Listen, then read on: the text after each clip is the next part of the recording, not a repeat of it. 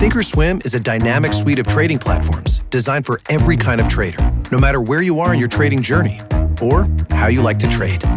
Available on web, desktop, and mobile. Visit thinkorswim.com to learn more. El otro día compré una cacatúa. ¡Hora de fútbol! ¡Perderemos! ¿Eh? Es intensa, pero lo soportaré. ¡Más te vale! ¡Ah! Como soporto no tener internet en casa. ¡No lo soportas! Con mi hotspot móvil, aunque funciona mal, me las arreglo. ¿Pero quién es esta? ¡Mi novia! ¡Es temporada de apareamiento! No tener internet en casa no es tan malo.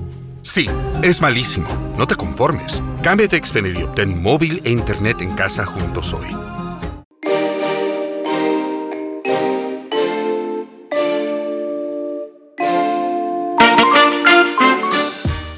...8 de septiembre, muy cerca a lo que conoceremos como el iPhone 13.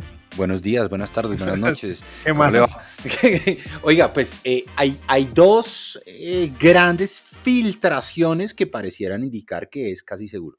El primero tiene que ver con los labels de las cajas que se filtraron hace ya como un mes y el segundo tiene que ver con algunos videos de carcasas em, que también pareciera mm, funcionar así. Bueno, esta semana nos llegó a los correos de las personas que tenemos cuenta de desarrollador en Apple, la invitación más esperada del año. La segunda invitación más esperada del año, de pronto la más esperada es mi cumpleaños. Y eh, dentro de esa invitación, pues ya tenemos una fecha concreta y puntual de cuándo será el nuevo evento de Apple. Para el lanzamiento, por supuesto, en este caso no es de software generalmente, sino es de hardware y vamos a ver puntualmente pues nuevos teléfonos, nuevos relojes, por ahí en, eh, en un hilo muy delgado hay rumores que sí, que no, que se pueden demorar, entonces no sabemos, pero generalmente es de hardware, Samir. Eh, bueno, eh, es un decir, es un decir porque desde junio hemos venido, lo que pasa es que para quienes hemos venido usando las betas es un evento de hardware, pero para quienes aún no se han subido a las nuevas versiones, pues también es un evento de, de software, porque al final del día veremos el, el release, el lanzamiento o por lo menos ya fecha de publicación para el público en general de iOS 15, iPadOS 15, WatchOS 7, tvOS. Nunca sé en qué versión vamos de tvOS, ¿usted sí? Creo que vamos en la 8. Ok. Ah, en la beta 8 de tvOS 15, ¿no? Eh, tvOS 15 es. tvOS 15, beta 8, que va muy a la par con las betas del iPhone. Hoy probablemente eh, veamos una nueva beta, que sería en este caso, teniendo pues en cuenta calendario, la última beta del iOS 15 para recibir la próxima semana, exactamente el 14, la versión RC, que ya lo hemos hablado en podcasts anteriores, que es la Release Candidate, que es una versión ya casi que lista para producción. Y en la semana del 20 al 24, específicamente puede ser el 21, estaríamos viendo el release público para las personas que no la están probando ni en beta pública ni son desarrolladores. Entonces, sí, aunque en el evento Samir no creo que vayan a mencionar nada de software eh, porque ah, pasa. Y si usted se da cuenta, usted trató de añadir esa, mm, esa invitación de Apple al calendario. Claro. ¿Cuántas horas le dio? Dos. Dos horas. Pero siempre, siempre, todos votan ¿Sí? dos horas. Todos. Ah, todos ok. votan dos horas. Yo dije, Oiga, "Pucha, venga, me, me devuelvo uno antes de hablar de la invitación porque le quiero hacer dos preguntas de la invitación, pero me voy a volver a lo que usted dijo. Ojo que siempre pasa lo mismo. ¿Listo? Apple lanza los betas eh, con las funcionalidades que son compatibles con los dispositivos que ya están en el mercado. De acuerdo. ¿Qué va a pasar el martes de la próxima semana? Va, Apple va a anunciar los nuevos dispositivos. Esos nuevos dispositivos tienen un hardware adicional nuevo que generalmente viene asociado a funcionalidades de software que eh, no serán compatibles con dispositivos anteriores o que pudieran llegar a tener algo de funcionalidad. ¿Sí?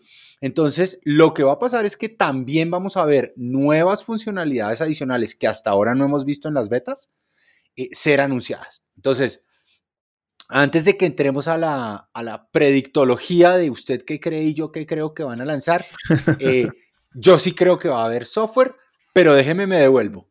Hablemos de la invitación.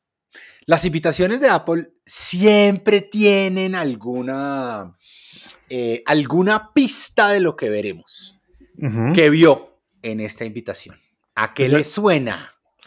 Pues la invitación tiene su funcionalidad de realidad aumentada ¿Siempre? y em, cuando uno lanza la realidad aumentada ve la manzana de Apple y lo curioso es que si usted se acerca a la manzana de Apple pues va a encontrar em, lo que yo puedo creer puede ser el, la funcionalidad nueva de estos teléfonos que sea el ¿Qué iPhone es? 13 la pantalla siempre encendida. Coincido con usted, porque usted ha visto, usted ha visto el, o sea, cuando uno lo mira en el teléfono, cuando usted se mete dentro de la manzana, y para los que nos están oyendo, eh, vamos a dejar aquí en las, en las notas del, del podcast, vamos a dejar la dirección de la invitación. Entren a esa dirección desde su iPhone y denle clic. Eso les va a abrir un easter egg de realidad aumentada que pueden poner, digamos, en, en su ambiente, en el ambiente que ustedes estén.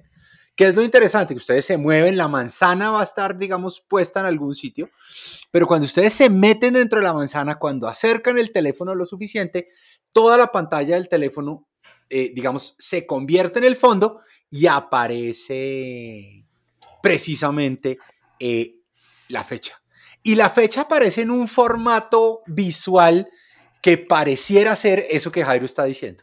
Pareciera emular esa pantalla always on que ya hemos visto en otros, en otros dispositivos. Entonces, yo coincido con usted en que eso puede ser eh, la pista de esta vez. Iba a hacer una pregunta, pero creo que no es tan chévere porque uno no extraña lo que no tiene. Entonces le iba a preguntar, ¿le hace falta el Always On Display en el iPhone? Pues nunca lo hemos tenido, entonces no sabemos.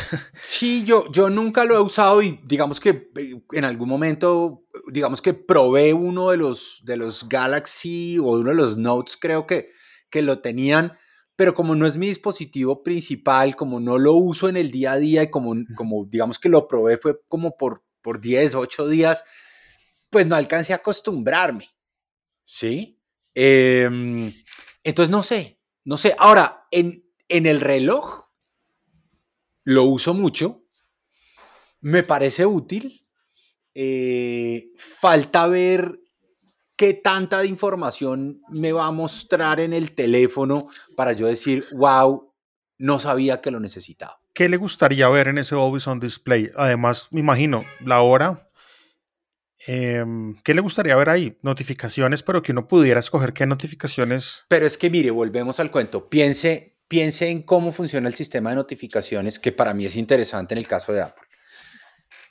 Usted tiene bloqueadas las notificaciones, o sea, a usted le sale la notificación, más no el contenido, hasta que usted no le hace Face ID y lo reconoce. Sí, correcto. así por tengo. seguridad, ¿cierto? Por Claro. seguridad y por privacidad.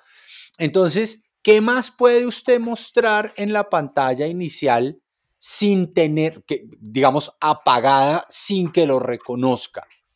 Eh, por temas de privacidad, pues la hora y la fecha. Cualquier otra cosa que usted quiera implicaría que usted tuviera que mirarla y que lo reconozca con su Face ID. Entonces, no sé, no sé hasta dónde. Pero entonces, hora y fecha. De momento, eso es lo que usted esperaría que, que apareciera ahí, entendiendo todo lo que hay detrás en temas de privacidad. Pero, ¿A usted qué No le sé. gustaría ver? No, pues sería súper chévere ver más cosas, pero va en contravía de eh, precisamente el modelo de privacidad que Claro. siempre hemos hablado. pues no sé, eh, eh, ver lo que uno está escuchando de momento en Apple Music, por ejemplo. Em, sí. No sé, creo que, que, que puede haber varias cosas interesantes. Vamos a ver Apple cómo lo implementa, cómo nos lo muestra, porque siempre que uno piensa en una vaina es diferente cuando la muestran en, el, en, el, en la presentación de Apple, a menos que se haya filtrado. De momento, pues no tenemos... Yo, yo debo decir que a mí me gustó mucho cuando salió el, el modelo de privacidad de las notificaciones, porque antes, pues cualquier persona que estaba al lado suyo y le llegaba Claro. una notificación veía, ¿no? Eh, no necesariamente todo el contenido, pero sí veía, digamos, cierta parte del contenido. Cuando usted, cuando lanzan esto, que ya fue hace, ¿qué? ¿Dos años? Eh, y usted ve que llegó una notificación, entonces, por ejemplo, a mí me sale notification, no, eh, teléfono, pero solo hasta que la miro y él me reconoce, me sale de quién fue la, la- de, quién, de quién es la llamada perdida. Claro, en Entonces, el momento que, Pues que en el Always On, claro, entonces en el, en el Always On, que serviría sin que usted lo mire, sin que él lo reconozca, ¿qué puede usted mostrar que haga sentido? Eh, esperemos a ver, va a ser, va a ser interesante. muy interesante, de verdad que esta semana para mí va a ser larga. Bueno, predictología, predictología. Entonces, teléfonos, ¿cuántos? No, pues viene iPhone 12, ¿es que iPhone 13, es su, su- su- su primera gama. Eh, después sigue el iPhone 13 Pro y el iPhone 13 Pro Max. Serían esos tres. Imagínese que en uno de los filings ante la FCC, eh, esta, eh, esta semana la compañía registró un nuevo cargador MagSafe, ¿cierto? Y hasta ahí digamos que no, hace, no, no hay mayor noticia, eh, pero resulta que si usted se lee la letra menuda de cómo ha sido probado el, el nuevo cargador, eh, del que todavía no sabemos mucho más, lo que dice es, ha sido probado en cuatro dispositivos legacy y pone los números, los números corresponden En en su totalidad. Claro, pero son dispositivos legacy y los cuatro corresponden en su totalidad con los mismos números del 12 mini, del 12, del 12 Pro y del 12 Pro Max y en cuatro nuevos iPhone. O en cuatro nuevos dispositivos, perdón, perdón, en cuatro nuevos dispositivos. La pregunta es, ¿es ese cuarto dispositivo un iPhone 13 mini? ¿O es ese nuevo dispositivo eh, el nuevo iPad mini? Yo, yo le tiro más hacia el iPad teniendo en cuenta la descontinuada del iPhone eh, 12 mini. Digamos que tendría más sentido el iPad mini. Pero ojo que es que a nosotros nadie nos ha confirmado que el iPhone 12 mini lo descontinuaron. Lo que hemos oído es que en la cadena de abastecimiento no se estaba vendiendo muy bien, bla, bla, bla, bla, bla. Pero el caso es que hay cuatro nuevos dispositivos compatibles con el nuevo cargador de MagSafe. La pregunta es, ¿veremos el iPhone 13 mini? ¿Veremos un nuevo iPhone SE? Por ese lado también se- puede ser. porque por ahí puede ser. Mm, ¿O será el iPad mini con carga inalámbrica? Ese SE tiene mucho sentido. Que se puede hacer un, un teléfono con un procesador anterior. Y de pronto sin, sin el tema puntual del Always On Display. Puede que el Always On Display solo lleve o solo haga parte de los Pro. Pero sabe que si usted mira desde el año pasado, eh, eso haría sentido si hubiéramos mantenido el modelo de cuáles tenían pantalla LCD, cuántos tenían pantalla OLED. Claro, Pero este ahora- Always On Display solo puede funcionar en pantallas OLED. Eso sí de acuerdo, es claro. pero si usted mira desde el año pasado, todas las pantallas, las pantallas de los cuatro iPhone 12 son las mismas, todas son OLED. Entonces, de pronto no haría sentido esa diferenciación. Pero en el SE, por ejemplo, En el podría LCD sí. no ser OLED. LCD, y digamos que ahí total. sí estuviera el trim de la. de- Pero en el caso es que son Play. cuatro dispositivos, así que nos toca esperar a la otra semana. ¿Qué ha pasado con el reloj? Yo he escuchado y he leído reloj- muchas con el cosas. reloj hay un rumor que me tiene muy, muy, muy preocupado, que va en contravía de algo que habíamos hablado la semana pasada, y es que mm, es posible que las bandas anteriores no sean compatibles em, por el tamaño y el, y el diseño, lo cual sería gravísimo. Sería Y no y en no mi solo caso eso. Sería gravísimo. que el tema de producción del reloj como que no está tan claro todavía. Hay rumores que dicen que no van a tenerlo listo. Sí, que va a estar en cantidades limitadas eh, al momento del lanzamiento. También tendremos que esperar para, para saber eh, cómo lo vemos. Yo de nuevo sigo más emocionado por el reloj que por el teléfono, pero sencillamente porque en el caso del teléfono eh, todavía no he encontrado un killer feature que yo diga, uff, este sería la razón para subirme. Hablemos de los killer features. Me parece Dele. chévere hablar de los killer features que ya lo hemos súper repetido en este podcast, pero básicamente son pantalla 120 mm, hercios en temas de refresco, Chévere. Que vendría únicamente para las gamas Pro. Sí. Tendría sentido. Em, lo habitual, mejores en- mejoras en cámara, mejores en temas de luz. Uy, venga, le tengo otro, le tengo otro ya que estábamos hablando de uno que ve en la, en la invitación. La invitación, la invitación, eh, ah, ya, que, ya que hablamos de, de nuevos features, eh, si usted mira la invitación es una foto de noche afuera, poca Sí, luminosidad, como estrellas. muchas, muchas estrellas. Entonces, eh, lo otro que ha, ha dicho, han dicho varias personas en Twitter es que podría ser también una alegoría hacia las nuevas funcionalidades de astrofotografía eh, que pudiera llegar a tener el nuevo iPhone. Yo también creería, como lo dijo usted ahorita, que sería dedicado exclusivamente a las gamas Pro. eh, y una mejora en eh, fotos de baja luminosidad afuera. Esas serían las otras dos features, digamos, a nivel de cámaras que hay por ahí. ¿Usted ha oído algo más de cámaras? No, de cámaras por ahora eso. Eh, eh, mejoras en batería, es decir, lo que siempre mejoran. O sea, un iPhone, un iPhone 12S. Sí, lo- el Promotion Display, que ya lo tenemos en los iPad Pro, sería muy interesante de verlos en, en el iPhone eh, Pro Max o en el iPhone Pro.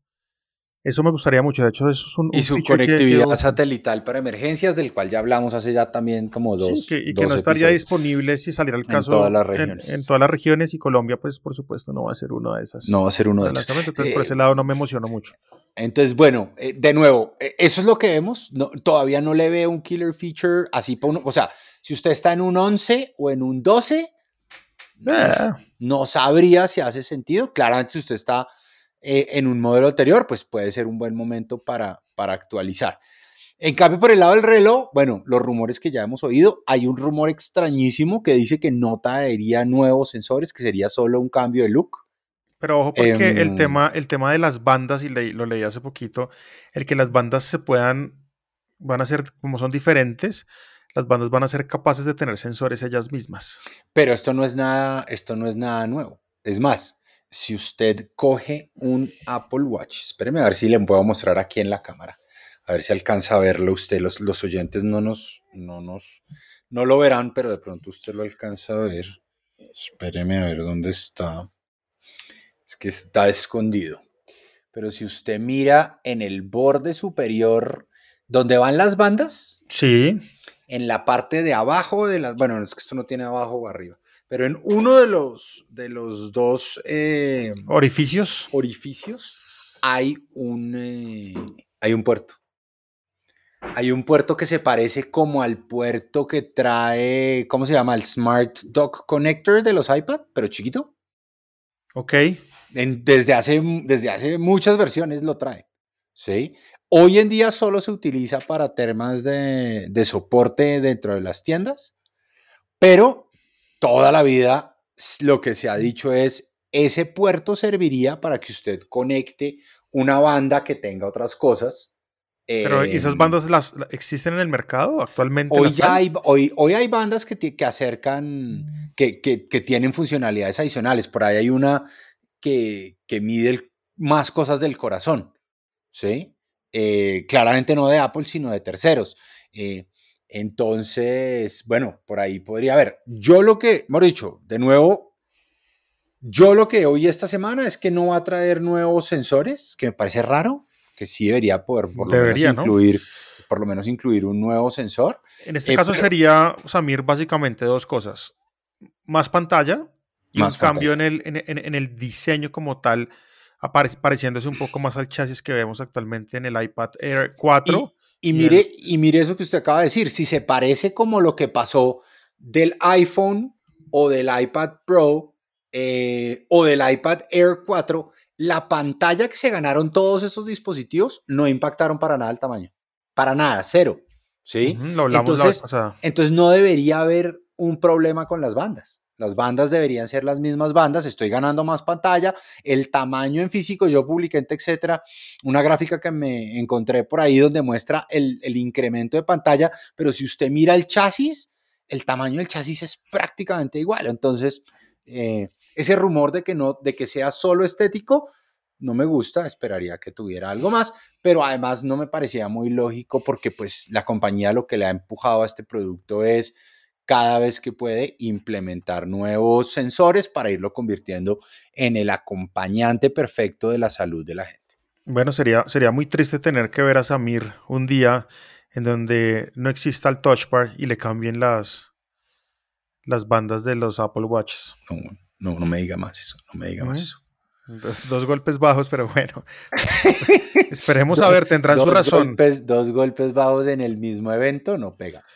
Tendrán, tendrán sus razones y algo que me gusta siempre de Apple en sus decisiones tomadas en los keynotes es que las explican, ¿sabe? Esto lo hacemos por esta razón.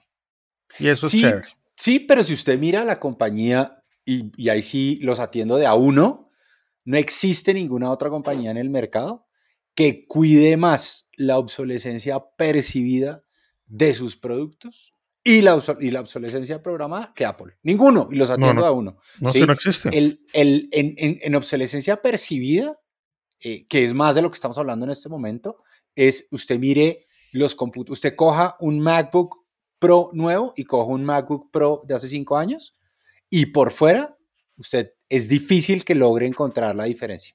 Usted coja eh, un iPhone, salvo esos cambios generacionales de look cada cinco años, y es difícil separar entre el uno y el otro, salvo por el tema de las cámaras. Si usted coge los relojes, eh, coja desde la versión 1 hasta la versión 6 del año pasado y, sin prenderle la pantalla, es muy difícil que usted verdad pueda mm, diferenciarlos. ¿Por qué? Porque la compañía entiende que parte del éxito de su marca está en el mercado secundario y en el precio que en ese mercado secundario la gente está dispuesta a pagar por un dispositivo. Entonces, yo esperaría que ese rumor, mm, que además nadie lo ha confirmado, ese sí ha sido, pareciera que las bandas no van a ser compatibles, em, puede estar ahí. Le mostré la, la invitación a mi señora Ok, yo no he hecho eso. y, me dice- y le dije, ¿qué ves? Y me dijo algo como de, algo como más agreste, como más, como más de deporte extremo. Y le dije, uy, yo no había pensado en eso. ¿Será que vamos a ver el Apple Watch Explorer Edition, del cual oímos rumores a, comienzos de este año y después no se volvió a oír nada? Un, un modelo del Apple Watch un poquito más, ¿cómo se dice eso? Rugged, como, como, como menos eh, frágil, menos urbano, con una carcasa un poco más eh, fuerte para, no sé, montañistas eh, y gente que hace deportes que, que implican que se pueda golpear más. Puede ser. Bueno. ¿iPad o no iPad en este evento? Después de usted contar los equipos registrados, puede ser un iPad, puede ser un iPad mini sobre todo, que es la Es gama que el no que se sería. actualiza hace mucho tiempo, pero estuve pensando, en este tiempo que hemos hablado, hay un, hay, hay un par de dispositivos por ahí que podrían de pronto ver la luz, y uno es el famoso iPod Touch Uy, ayer vi un, ayer vi un y el iPod. Classic. Ayer vi un... Bueno, usted sabe que usted, eh, para nuestro capi- primer capítulo de octubre deberíamos dedicarlo a esto. Usted sabe que el iPod cumple 20 años el, Por eso. eh, la primera semana de octubre. Ahí está. Ayer vi un render de un iPod que parece un puck de hockey. ¿Sí? O sea, redondo, divino. Yo digo como que, wow, o sea, hubiera, o sea, hit. Exactamente, hit. No sé para qué lo usaría, no sé, pero, pero imagínese eso pegado. ¿Usted, usted ha visto los, los termostatos de Nest? Sí, claro, me encanta. Así, así. O sea, parecidísimo a eso. Imagínese un iPod así, que usted pueda pegar en una pared y conectado con AirPlay y usted pueda poner No, música pues, en toda la casa. Sería divino, pero bueno. Hay gente que le hace mucha falta un dispositivo enfocado únicamente para la música. El iPod Classic, digamos que cumplía esa función. Un iPod que en, en el que le cabían miles de canciones, pero nunca tuvo conexión Wi-Fi. Por ende, pues no podía hacer em, diferentes cosas que ya un dispositivo como el iPod Touch sí podía. En este caso, lo que están diciendo en Reddit es que a la gente le gustaría ver un iPod Classic con conexión por supuesto, con aplicaciones como Apple Music. ¿Para qué? Para tener un dispositivo dedicado a la música y listo. Es decir, que no haga nada más. ¿Por qué? Porque no nos interesa que haga nada más. Solo y únicamente dedicado a la música, buena capacidad, lo que sea, y que usted pues pueda tener su, su música en constante movimiento. Claro está. Si uno tiene un iPhone, pues tiene, digamos que Apple Music en el iPhone puede hacer lo mismo, pero hay mucha gente hablando del tema y yo sería uno de los primeros en entrarle a eso. Pero un poco lejano el rumor, un poco lejano, digamos, las, las ganas de tener un dispositivo como estos, pero pues suena, suena duro en Reddit el tema. un nuevo iPod.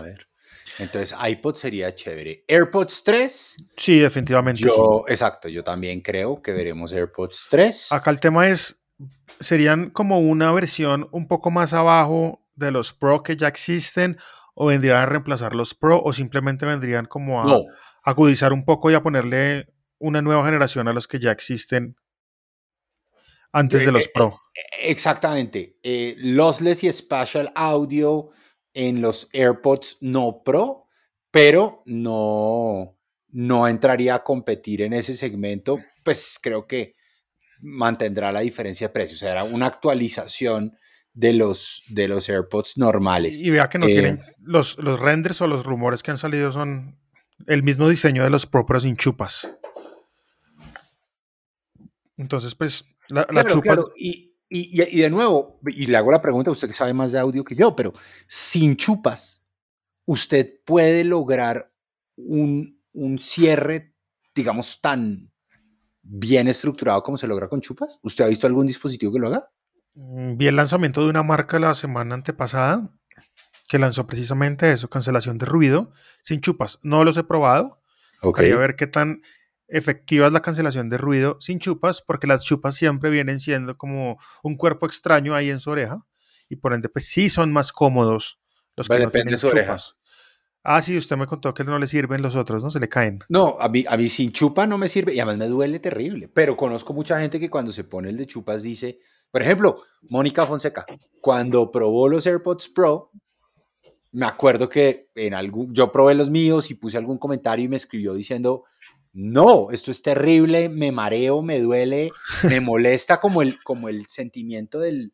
Del encierro ahí. Del encierro, como que, y mi señora dice lo mismo, dice como que me los pongo y como que se me descompensa la cabeza. Mi esposa no se puede poner los AirPods Pro, le molestan exacto. muchísimo porque entonces, son Entonces, estos nuevos AirPods 3 vendrían a traer mucha de la tecnología que hoy vemos en los Pro para aquellas personas que no pueden o, o no quieren usar los Pro, seguramente no tendrán, no sé si pueden tener cancelación activa de ruido eh, sin poder hacer el, el, cierre del conducto auditivo. Pero bueno. van a tener cancelación de ruido mediante software y mediante un tipo de frecuencias especiales que van a cancelar ese ruido exterior, pero no va a ser la misma cancelación que uno puede tener con las chupas, en este caso con, con cosas físicas que es lo mismo que, ha pasado con algún tipo de hardware, que viene el teléfono con estabilización, pero mediante software y no mediante hardware. Y, hay una, y hay una diferencia importante entre una y la otra. La de hardware siempre va a ser mejor, pero la otra funciona. Entonces, por ese lado me voy. No lossless, no hay codec lossless, pero sí hay, pues, por supuesto, el spatial audio. Y hablando de este tema, Samir, Qualcomm, que es una empresa pues, que desarrolla chips a nivel global, eh, que tiene por supuesto los chips Bluetooth de la inmensa mayoría de teléfonos Android que soportan los códecs aptX y aptX HD, pues anunciaron hace unos días que van a lanzar su nuevo códec aptX lossless, en donde se hará realidad em, la transmisión de audio lossless a través de Bluetooth. Wow. Y yo, como no puede ser estos manes? ¿Por qué? Sería muy cool. Acá hay algo que aclarar para los que están escuchando el podcast. Apple no podría correr ese códec porque los dispositivos Apple no cuentan con chip Qualcomm. Eso es claro. Pero, yo, pero yo creo que el camino es AirPlay. Usted lo ha dicho. AirPlay punto a punto, pero bueno, pero sí, pues hemos dicho, de pronto ese podría ser un buen anuncio asociado a estos AirPods para el tema. ¿Nuevos pues Mac o no nuevos Mac? Me cuesta un poquito ese tema del Mac, me cuesta mucho pensar que vienen nuevos Mac, siendo pues que los M1, pues lo hablamos en un podcast, todavía son muy capaces de muchas cosas, están recién salidos, pero démosle sí, podrían, podrían. Yo no creo, yo no creo que veamos nuevos Mac en este evento, y es que de nuevo, por lo menos debería haber dos eventos en este otoño, eh, que son este, que si usted mira los años anteriores, eh, Stop by O'Reilly Auto Parts for the power, performance, and reliability of a new Superstart battery. Visit O'ReillyAuto.com.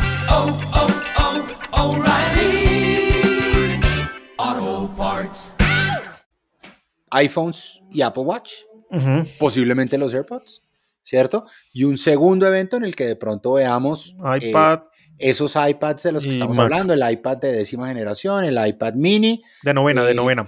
de novena, perdón, eh, el iPad mini, eh, los dos MacBooks que se rumoran, el de 14 y o 16, eh, y por eso digo, y o porque no hemos podido saber si es uno solo o, o si va a ser, van a ser dos dispositivos diferentes. Em, y en ese segundo evento también podríamos empezar a pensar si veríamos algo nuevo en AirTags y HomePods, pero en este evento no va a pasar. AirTags y HomePods no los vamos a ver en este evento. No, y lo de los Mac me pego a lo que usted piensa, creo que es para un evento posterior. Y pues si vemos Mac, pues ya hemos hablado bastante del tema, ¿no? Nuevos diseños en carcasas, con más puertos, usted dice que de pronto no. Y definitivamente el rumor del No Touch Bar es muy fuerte en los rincones blogueros de Internet. Ah, qué tristeza. Bueno, última. Si usted mira desde el año antepasado de pronto o pasado, empezamos a ver estos pequeños easter eggs de realidad aumentada en las invitaciones a varios de los eventos, ¿cierto? Claramente cada año son mejores, el de este año muy Fantástico. marcado, muy, muy marcado. ¿Eso qué quiere decir? Que vamos a ver por lo menos la introducción, el teaser, el preview de Apple Glass en este evento. Uy, se, se- se- se fue, se fue muy, muy allá. Pero, pero le, deja, le deja usted la cabeza a uno. Yo, yo- o sea, yo, yo escribía, yo escribía en, en, eh, le leo la frase, en, en mi artículo de hoy de TechCetera, de qué esperar del evento, dice Apple Glass y escribí, amaría decir que sí. Sobre todo porque, como dije ayer en Twitter, los easter eggs de realidad aumentada, las invitaciones cada vez están mejores y son más inmersivas, perfectas para las gafas. Pero la verdad es que no creo que haga sentido, ¿sí? Primero porque no están listas, ¿cierto? No, no están listas para producción masiva. Eh, ¿Eso qué quiere decir? Que en el mejor de los casos los vamos a ver dentro de un año, entonces, pues adelantar, adelantar el diseño un año, creo que no hace sentido. Eh, segundo, porque si usted mira, este es un producto que, que usted debería poner en manos de los desarrolladores, poder en mano, poner en manos de los analistas, o sea, que la gente los pruebe en físico. Esto, esto solo en video, no sé hasta dónde tenga el tema. Pero si lo fuera a hacer solo en video, pues a Apple le da la misma grabarlo de una vez en la tanda que ya grabó o que está terminando de grabar para el martes y mostrarlo dentro de, dentro de un mes que meterlo como un One More Thing dentro de este evento. El, el, el único, la única razón para haber hecho los One More Things del año pasado era, usted ya tenía 4.000 personas juntas, entonces aproveche y bote el boom. Pero aquí yo no creo que lo veamos esta semana. No, y si fuera presenciar el evento, yo le diría, Claro. bueno, podemos de pronto ver como lo que hizo en algún momento el dueño de Facebook. Y es como, miren debajo de sus asientos. Claro, pero todo el mundo ahí, todo el mundo ahí. Pero, pero siendo virtual, No, yo no creo que haya mucho sentido que lo veamos por lo menos eh, en este evento. De nuevo, todavía falta octubre, todavía falta noviembre, pero yo no creo que veamos los Apple No, Glasses. no va a pasar, Samir, Es más, si vamos a ver los Apple Glasses, No va a pasar este que los año. vamos a ver en el WWDC 2022. Exactamente. Sí, yo este año no, no le veo mucha cosa. Bueno, ahí creo que desglosamos invitación, hablamos de lo que nosotros creemos que puede traer este, esta nueva presentación de Apple, que les recuerdo va a ser la otra semana, el 14 de septiembre al mediodía en Colombia, y la pueden ver a través de YouTube, como siempre. Creo que ahora avisaron que también van a transmitirla a través de Twitter. A través del Apple TV lo No. pueden ver, a través de la página de Apple lo pueden ver, o sea, va a haber En donde quiera, mejor por dicho. donde quieran. Y, y Jairo está definiendo cómo vamos a grabar nuestro podcast de la próxima semana. A ver si hacemos una locurilla. eh, que no será en vivo porque no sé, pero lo estamos definiendo cómo vamos a grabar. El caso es que dentro de ocho días vamos a hacer un debriefing gigante de lo que veamos en ese evento. Ese será el capítulo de la próxima semana. Listo, ahí tenemos y pues les queremos preguntar a ustedes, ¿les gustaría que hiciéramos el podcast en vivo mientras el evento están dando o no? ¿O prefieren de pronto concentrarse en su evento y después escuchar las reacciones y lo que nosotros creemos? Ahí Ah, se los dejamos, cuéntenos, cuéntenos ahí en podcast arroba hablemos de apple.com y en el grupo privado de Telegram que dejo en las notas de este podcast. Bueno, se desmorona, vamos. se desmorona el modelo del App Store, señor. Oiga, ¿qué está pasando? se desmorona, ¿no? Entonces, primero fue lo que hablamos la semana pasada, eh, Corea diciendo, no señores, todos los, todas las tiendas de aplicaciones tienen que permitir otros medios de pago. Eh, Apple llegando a un acuerdo con algunos pequeños desarrolladores para permitirles que le envíen correos a sus clientes diciéndoles, oiga, si no lo quiere comprar en la tienda de aplicaciones, lo puede comprar en mi página web. Pero además de eso salieron dos noticias luego de haber grabado ese podcast de la, de la semana pasada. El primero es derivado de una investigación de una comisión en Japón. Apple ha llegado a un acuerdo con el gobierno japonés que extenderá al resto del mundo por medio del cual aplicaciones de tipo Reader, en las cuales ya sabemos que cabrán Spotify, eh, Kindle, Amazon Prime, eh, Netflix, eh, Disney Plus, Le etcétera, pregunto. etcétera. Le pregunto, ¿cuáles son esas aplicaciones tipo En Reader? todas las aplicaciones en donde usted puede consumir suscripciones de, de esos terceros. Entonces, de nuevo, Spotify cabe ahí, Netflix Claro. cabe ahí, eh, Amazon Prime, Amazon, Amazon Kindle caben ahí, van a poder em, mostrar botones, ya no, es, ya no es solo mandar correos, sino mostrar botones que lleven a las sus páginas web en donde la gente se podrá suscribir o administrar su,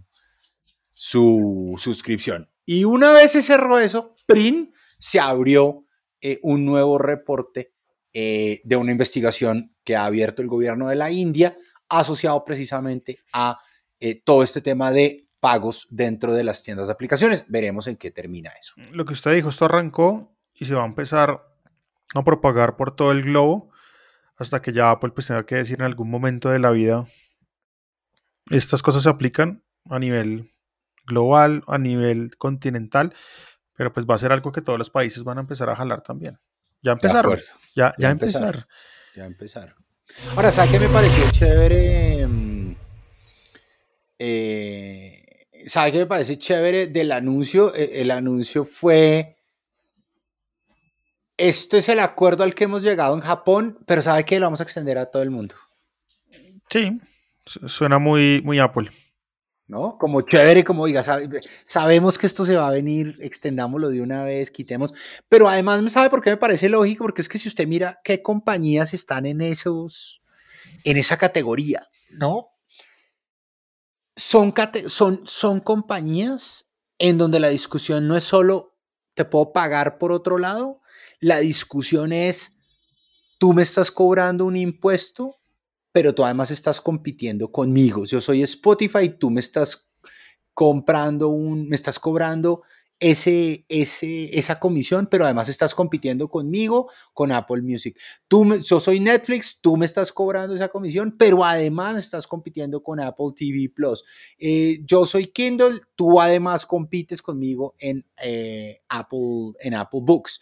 Entonces, la discusión no es solo te voy a permitir que los, que los saques por otro lado, sino es, oiga, ¿sabe qué? Sin problema, estamos aceptando que aquellas compañías con las que estamos compitiendo de tú a tú puedan entrar por otro lado. De acuerdo, estoy completamente de acuerdo con usted. Apple Car. Usted, usted sigue, sigue machacando el Apple Car y las gafas. Esos Oiga, son- vio que, vio que se robaron al dueño de Apple Car, se lo robó Ford hoy o ayer. ¿Alcanzó a Cuente, cuente. No, no, no la alcancé a ver. Sí, señor, espéreme porque la vi esta mañana, pero me toca buscarla, pero el líder de, el, pues, el, eh, se supone que es el líder de Project Titan, acuérdense que él, él no tiene un título eh, como tal eh, de líder de Apple Car, porque se supone que ese proyecto no existe, eh, pero el, el jefe, Do- Doug Field, ¿no? Que había sido contratado dentro de Apple y cuyo expertise es un tema de carros, em, ha sido contratado por el equipo de Ford para ser el Chief de Advanced Technology and Embedded Systems. Em, entonces, bueno, se va. Todos, Eh, todos quieren ser Tesla. todos quieren ser Tesla. Le conté que la novia de mi hijo trabajó todo el verano en un tema de carros autónomos en una, en una, digamos, eh, en un fabricante gigante de carros y ya tienen, digamos, eh, desde sistemas de autoayuda hasta cosas un poquito más avanzadas. Entonces, todo el verano estuvimos hablando y, y, pues... un Pero más poco- avanzadas como que cuente un... Ahí no, no, no, no. Digamos, desde, de nuevo, desde control del carril en el que usted va, ¿cierto? Que cuando Ese- usted ese carril- del carril, Pero ese carril tiene que estar, es- tiene que estar Demarcado. marcado Sí, con sí, algo que no. el carro pueda leer. sí, con las líneas de, de demarcación del carril, el carro lo devuelve. O sea, si usted está saliendo del carril sin poner la direccional, el carro lo que hace es que entiende que usted se está saliendo sin querer y lo devuelve, a menos de que usted diga, ay, sí, qué pena, ¿no? Eh, hasta ya niveles de autonomía un poco más avanzados. Eh, muy, muy interesante. Uno, uno la oía y decía, no, nos fuimos para no sé qué ciudad y a probar en las intersecciones de, ese- esa ciudad eh, si, si todo lo que le tenemos programado al carro funciona o no funciona. Y de nuevo, si usted mira para dónde van los carros, los carros van para eléctrico y para autónomo o semiautónomo. Entonces, bueno, pues Ford tiene un, un programa inmenso. Eh, se robaron este personaje de Apple. Vamos a ver. ¿Usted se acuerda en esta serie de Silicon Valley en, eh, de HBO? Me imagino que se la vio toda o no. Ay, me aburrí. No, pero no vio el capítulo sé, cuando se montan en el dice, carro "Y- y- autónomo. Claro. Pero todo el mundo me dice, ¿cómo se va a aburrir usted? Que No es lo muy entiendo. geek?". Yo le decía, no entiendo, me aburrí, me aburrí muy temprano además en la serie y, y no me la vi. O sea, me perdí mucho. Creo que no terminé ni siquiera la primera temporada. De las mejores series que me he visto en mi vida, además, pues muy a, a la medida de mis gustos. Y fue una serie que comenté muchísimo, por ejemplo, con Alejandro Marín, muertos de la risa con las vainas que pasaban. O sea que usted no se vio cuando compran o, o montan la nevera inteligente. No. No, recomendación, retómela con calma, Ok. sin mucha expectativa Ok, ok.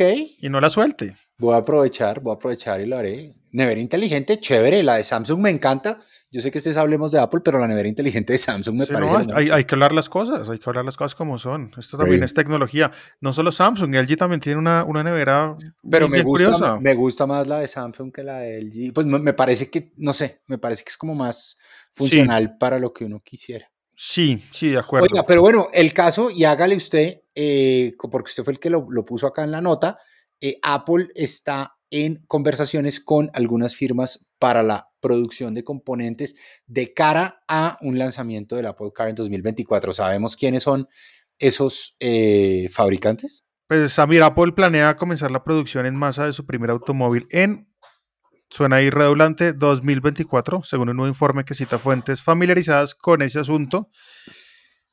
Apple ha estado pues en conversaciones con varios proveedores que incluyen a LG Electronics y a Toyota para hacer toda la negociación de componentes. Toyota me parece muy chévere, a mí Total. me encanta. Y LG por su lado también muy bien. Y todo esto pues en torno a lo que Samir sueña todas las noches y es el Apple Car. Divino sería.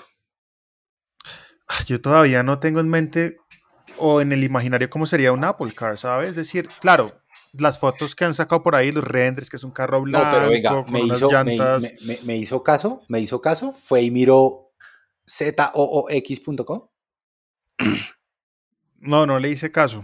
Entre, entre ya, mire zoox.com y, y- y díganos, díganos su primera impresión. zoox.com. Sí, señor. Ok, me, me encanta el, el preloading de la, de la página. The feature is for writers. Introducing Zoom. Zoox. Oh. Es como, hagan de cuenta que es como la, la banda Scooby-Doo del futuro. Es divino. Oiga. ¿Qué cosa? ¿Y esto ya existe? O sea, esta Ya, vaina... ya existe, ya, ya existe, ya, ya los han sacado a la calle. Bueno, y les vamos a dejar en las notas del podcast también este link que me parece interesante que vayan y lo revisen Y de para... nuevo, de nuevo, es que no hace sentido que Apple saque un carro para competir con, con Renault y con Tesla y con Volvo. No. O sea, Lo que si dijimos en el podcast anterior. Exacto. Si sale, es un servicio de transporte individual, eh, no solo para personas, sino para carga, para, para todo De transporte, punto. De transporte. Entonces sería algo más así como, como eso. Pero bueno, lo interesante es que ya se oyen rumores con nombres establecidos Sí. de compañías que producen eh, componentes de vehículo eh, con los cuales pareciera ser que la compañía está hablando. Vamos a ver. 2024 dice usted, yo digo 2024. 2025 en el mejor de los casos. Esperemos que los Apple Glasses lleguen primero. Stay sus Oiga, nos quedamos, glasses. nos quedamos con un. Usted lo tiene ahí como iPhone 14 sin notch, pero sabemos que el iPhone 13 tiene un notch más pequeño. Hasta ahí. Pero es que más, más pequeño puede ser desde 1% más pequeño hasta 99% más pequeño. ¿Qué Puede hacemos? ser la famosa gota de agua. Podría ser, ¿no? Pues lo- de los rumores me quedan que es un notch más pequeño, interpretando el notch más pequeño como el notch más pequeño. O sea, si hay notch. De acuerdo. No, y el de iPhone 14 sería sin notch. Yo lo puse en las notas porque precisamente hoy salieron unas fotos de unos renders de un iPhone eh, 14 en donde tiene ya el cuerpo de cámara completamente fundido en la parte de atrás. Es decir, no tiene ese espacio Mm, del bumper de cámara, sino que está completamente a ras con la parte trasera. Y el notch es básicamente ese puntico en la pantalla que ya vemos en otros fabricantes desde hace un tiempo. De acuerdo. Pero pues nada, un, un- un comentario ahí como para, para, para que nos den ganas y pensemos en lo que podría ser un iPhone después del 13 que aún no conocemos. Y hay un tema muy interesante que ya probé el día de hoy, Samir. Y es esta función que está en beta a raíz de la iOS 15 y es poder configurar un correo electrónico con un dominio personalizado. Ejemplo. Cuente, cuente. Ejemplo, podcast arroba hablemosdeapple.com es un dominio personalizado. No es arroba Perfecto. Gmail, no es arroba Hotmail, no es arroba Outlook, sino que es el dominio que yo compré. Me pertenece a mí. Y por ende, pues para poder usar ese dominio necesito ciertas capacidades de algunos aplicativos para poderlo usar. En este caso, cuando uno compra un hosting y un dominio, el proveedor generalmente le da ahí como una casillita de correo que no es tan bacana, la interfaz no es tan chévere, o usted puede optar por pagar 5 dólares al mes y montar su dominio en plataforma Google con, Works, con Workspace, Workplaces, perdón, o también puede hacerlo a través de Outlook y otras marcas más. Pero Entonces, usted lo que dice es, yo, por ejemplo, yo tengo todos mis dominios en Google Workspace. Softimizat, etcétera, Vodkers, todos están en Google Workspace. ¿y cuánto ¿cierto? paga?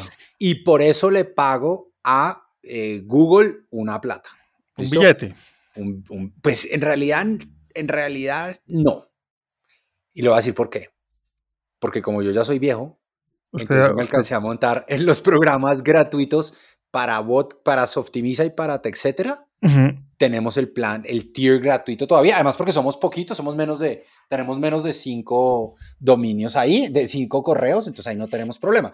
Pero en el caso de Botkers, sí pagamos un billete para todos los, para todas las casillas. Ahora, si uno va a utilizar otras funcionalidades de Google Workspace, uno dice, esto se paga solo.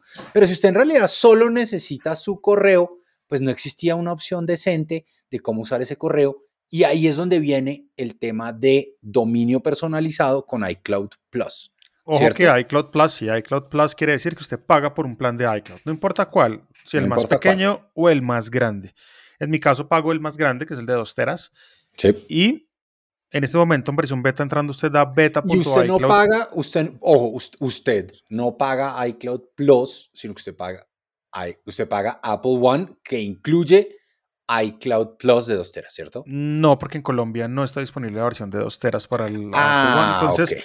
pago Apple One, que me da el de 200 gigas, y pago adicional el de 2 teras, es decir, tengo 2 teras, o sea, 2200. 2200. Ok, y entonces lo que hace es, como usted ya es dueño del dominio de hablemosdeapple.com, usted configura los correos de Hablemos de Apple a través de iCloud Plus y le quedan básicamente organizados en todos sus dispositivos Apple. Sí, y si lo quieren hacer, ya pueden hacerlo entrando Y a con, toda beta, su- y con sí. toda la seguridad, con todo lo que tiene. con todo lo que tiene iCloud.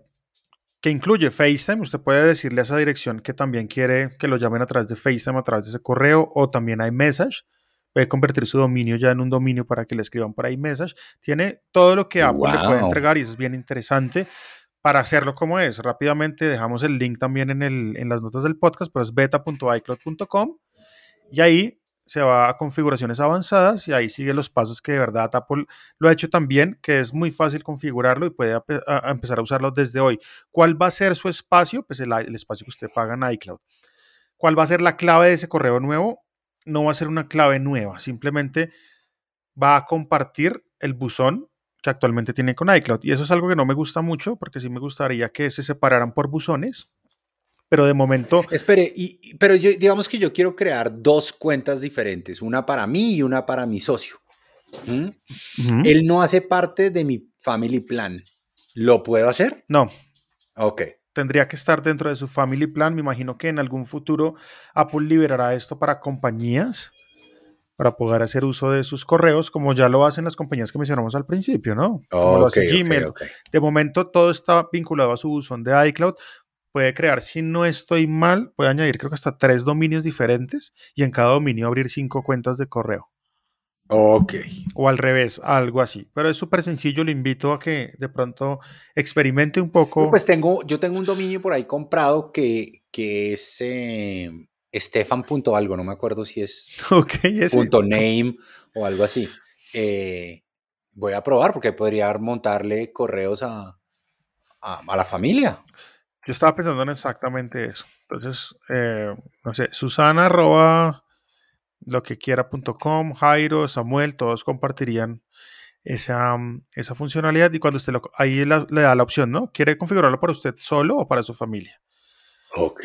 Entonces ahí está en versión beta todavía, seguramente faltan muchas cosas por, por arreglar, pero a mí me funcionaba perfectamente para la tarea específica de recibir y enviar correos a un nivel muy tranqui. Esto no Sí, está básico. hecho de, de para... nuevo, de nuevo, no, no está hecho para, para usted reemplazar todo su, su dominio corporativo, pero me parece interesante, de nuevo, eh, si usted quiere tener un, por ejemplo, usted está, usted ya tiene sus, sus niños, ¿cierto? Y quiere tener un correo de familia y que, y que no sean los correos de sus niños, no sean arroba icloud.com. En el caso, por ejemplo, de mis, de mis sobrinos, eh, ellos tienen sus, sus IDs de Apple, ¿cierto? Pero pues podría uno crearle los correos de Martina y Jerónimo, arroba, ¿no? Un dominio de familia que uno compre o, o que, mi, que mi cuñado o mi cuñada compren. Exactamente. Y eso pues es chévere. Y además que es su dominio, su correo, no dependería usted de, de ningún otro correo. Y lo más importante es que acá no, no- lo que dice Apple es, no vamos a vender sus datos, ¿no? Total. Entonces, eso, Total, es, eso es bien total, clave por ese lado. Yo ya lo estoy probando, lo estoy probando desde hoy, Samir, que le dije, hey, voy a probar esta vaina. Lo configuré en cinco minutos y ya estoy recibiendo correos eh, directamente en mi buzón de iCloud sin ningún esfuerzo y sin ningún costo adicional. Vea, pues. es importante. Sí, de acuerdo. Vamos, Samir, entonces con el tema de recomendaciones. ¿Qué recomendaciones tenemos nosotros para el podcast del día de hoy? Y mientras usted saca la suya, le cuento que me encontré con una aplicación que es desarrollada por Riddle. Riddle es el mismo desarrollador de Spark Mail, uno de los gestores de correos más importantes y más apetecidos por el mundo o por la gente que utiliza Apple. Es un muy buen servicio de correo y tienen su propia aplicación para gestionar documentos. ¿Qué es esto? Es un hub de nubes. Y al ser un hub de nubes, usted en una misma aplicación puede tener Dropbox, Google Drive, Box, iCloud y por supuesto pues todo lo que en su teléfono localmente está alojado. De esta manera uno le permite, por ejemplo, mover archivos de un lado para otro. Esta aplicación también para Mac M1. Y usted me dirá, pero venga, ¿qué diferencia hay entre, entre archivos de Apple en donde usted también puede pues, gestionar absolutamente todas las nubes en un solo hub? Pues básicamente son, son, son cambios de, um, de interfaz, una interfaz que me gusta muchísimo. Es una aplicación gratuita que además le ofrece VPN mientras usted trabaja sus archivos. Entonces usted se va a una cafetería, la aplicación le da a usted 50 megas de VPN para que tenga una conexión segura mientras usted manipula sus archivos en un Wi-Fi que no es el suyo. Tiene su propio navegador también. Y, y los invito a que, a que la prueben. El link también lo dejamos en, el epi- en, en- en las notas del episodio. Y por ahora esa es mi recomendación. Documents by Riddle. Por su lado, bien. ¿qué va a recomendar? Aplicación, funcionalidad. Jugó cuando era Devices. joven. Jugó, jugó cuando era joven. Mist. ¿O no jugó Mist? Mist. Oiga, me suena mucho. Este es uno de los mejores juegos de la historia. Es una. Es un, eh, un, un- un juego de puzzles, ¿no? Usted. Un RPG. eh, sí, usted eh, se, se- se- se despierta en una isla eh, y, y no sabe nada. Y, y tiene que tratar de encontrar qué es lo que está pasando. Y para poder hacerlo, tiene que ir em, solucionando acertijos. Eh, lo traigo a colación porque Mist acaba de ser lanzado para el iPad M1. Oh my god. Eh, ¿Solo M1? Sí, está disponible para el iPad M1. Creo que lo hablamos en un podcast hace rato y dijimos, venga, ¿qué, qué, qué razón tiene el M1? ¿Qué razón tiene, tiene de ser el M1? Y ahí es donde empezamos a ver, van a salir aplicaciones exclusivamente para ese iPad. Y ya lo vemos con Mist. De acuerdo. Fantástico si está buscando un juego chévere para jugar, que le tome, que le tome un- un- unas tres semanas descifrar todo y pues que no quiera, mucho si no quiere hacer trampas, sino que quiere jugar a, a- a los acertijos y demás. Y ese es el, no, no es un juego de matar, nada. Es más, usted es la única persona que hay en la isla, ¿no? Oh my god. Entonces la posibilidad de morir es, es- es baja. Eh, pero lo que sí es, es un juego para pensar. Es un juego, y además tiene un soundtrack campeón, el sonido es fantástico. Yo jugué Mist hace muchísimos años eh, y creo que me lo voy a comprar para mm, jugarlo en mi iMac eh, M1. A ver. Ah, bueno. es. Entonces, iPad M1, eh, MacBook Pro M1, es decir, todo lo que cuente Air, con MacBook M1. Pro y iMac, sí señor. Ah, bueno, Mist. ¿Eso está dentro del App Store? Está dentro del App Store, optimizado para el Mac con Apple Chip M1. El nuevo Mist recaptura todo lo que hizo de este clásico original, adicionándole algunos nuevos features que no dicen cuáles son. Ahora me ¿Tiene costo? aquí. ¿Tiene costo? Sí, señor, 29.99 en dólares. No es barato, pero de nuevo, si quiere echarse un buen juego y dice, oiga, me voy a gastar una plata para jugar, para entretenerme, eh, súper, súper recomendado.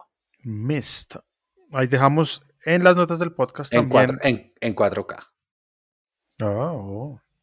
Oiga, toca dejar las notas del podcast bien juiciosos porque cuando no dejamos una y decimos, la gente ha Tíngala. saltado. Tíngala, Ey, no puso, no, no puso la nota del podcast, estoy tratando de buscar, claro, con amabilidad y amor, que es lo que rodea este podcast. Pero chévere que Pero la gente además, esté ah, consultando sí, las además notas. porque la gente de Telegram no es como la gente de Twitter, o la gente de Telegram es chévere, la gente de Twitter, o sea, en Twitter sí lo encienden a uno de, ah, en cambio la gente en Telegram es, oye, Jairo, se te olvidó poner, ah, sí, qué pena, ¿no? En Twitter Jairo, lo te ha faltado, Jairo, te ha faltado, con mucho Jairo, respeto, la nota. sí, Jairo, respectiva al minuto. Jairo, no abudines, no abudines el link. Dios mío.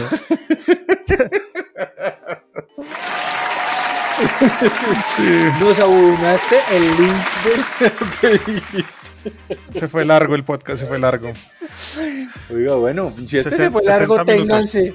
Ténganse porque la otra semana va a ser entonces eterno. Yo creo que la otra semana nos toca hacer eh, Parte 1, de, parte 2 el mismo día. de cantar antes de grabar. Bueno, acá ya Eli, mi perrita, está diciendo, ya terminen, ya, Ya, en una es hora hora. de pasear. Es hora de pasear. Samir, Bueno, mil gracias abrazo. por acompañarnos en este episodio del 8 de septiembre. La otra semana tenemos un podcast especial para que se conecten. No olviden seguir el podcast en la plataforma que lo escuchen y seguir el em, grupo privado de Telegram que queda en las notas del podcast. Samir, buen día. Chao. Abrazo, buena semana.